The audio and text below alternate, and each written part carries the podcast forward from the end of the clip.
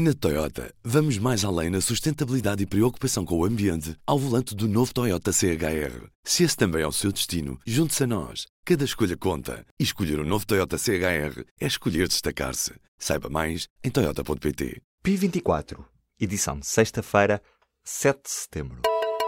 José Sócrates, tal como Armando Vara, também vai tentar evitar julgamento na Operação Marquês.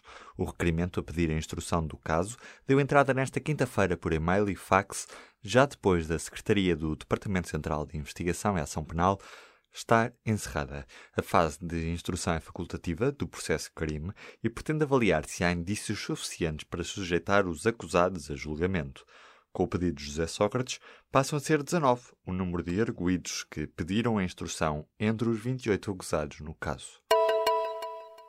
O candidato presidencial da extrema-direita brasileira foi esfaqueado numa ação de campanha nesta quinta-feira. Jair Bolsonaro está ainda nesta sexta-feira internado em estado grave, mas estável depois de ter sido submetido a uma cirurgia de urgência.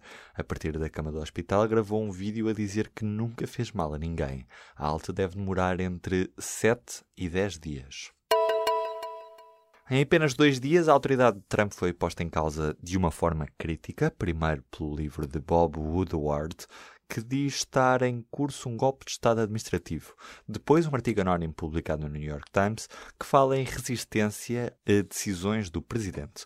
O país debateu a legitimidade do jornal em publicar um artigo de opinião anónimo e já nesta sexta-feira, vários altos funcionários da Casa Branca, com o vice-presidente Mike Pence e o secretário de Estado Mike Pompeo, sentiram-se obrigados a dizer que não são eles os autores do texto.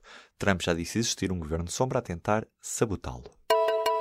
A China pode ser de novo alvo na guerra comercial de Trump. Terminou nesta quinta-feira o prazo definido pela administração norte-americana para que se estudasse a imposição de novas taxas em produtos importados da China. Agora a expectativa é de que as autoridades norte-americanas vão mesmo optar por novas medidas protecionistas contra a China, num valor que pode ir até aos 25%, algo que, a confirmar-se, vai desencadear a aplicação de medidas retaliatórias por parte de Pequim. Os trabalhadores da Ryanair convocaram uma nova greve, desta vez à escala europeia. A paralisação está prevista para a última semana deste mês. A data final há de ser conhecida até dia 13. Estes trabalhadores exigem a aplicação de legislação nacional dos países de origem e pedem também que sejam retirados os processos disciplinares por baixas médicas ou pelas vendas a bordo, além das metas estabelecidas pela empresa.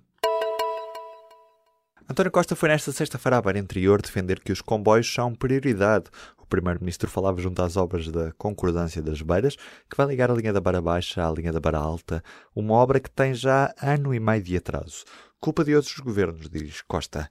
O Primeiro-Ministro diz que se mudou de paradigma da rodovia para a ferrovia e que, por isso, é preciso fazer o que ainda não foi feito. É um recorde absoluto para a CP. Os alfa-pendulares e intercidades da empresa tiveram o melhor mês em julho deste ano.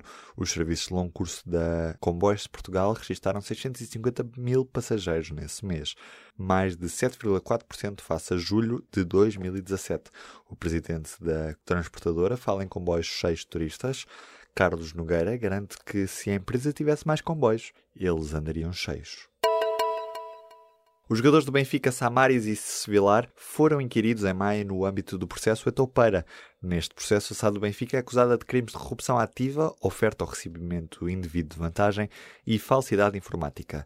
Sevilar e Samaris são dois dos futebolistas identificados em fotos que o oficial de justiça José Silva tirou numa das visitas ao Estádio da Luz.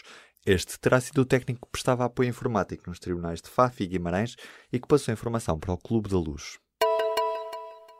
A autarquia de Vigo vai obrigar os taxistas a esperarem que as clientes entrem em casa, caso estas o peçam. Esta é uma nova medida de prevenção da violência de género na cidade espanhola. Dados do Ministério Público da Galiza mostram que os índices de violência contra as mulheres naquela região autónoma aumentaram 17,5% no ano passado.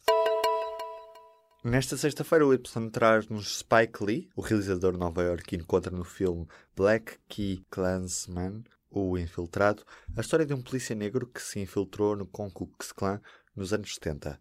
Também é de inimigo público e de podcast do inimigo. É dar uma vista de olhos na edição em papel ou de ouvidos pelo SoundCloud, iTunes, Spotify ou Deezer. Por cento. Na Toyota, vamos mais além na sustentabilidade e preocupação com o ambiente ao volante do novo Toyota CHR. Se esse também é o seu destino, junte-se a nós. Cada escolha conta. E escolher o um novo Toyota CHR é escolher destacar-se. Saiba mais em Toyota.pt.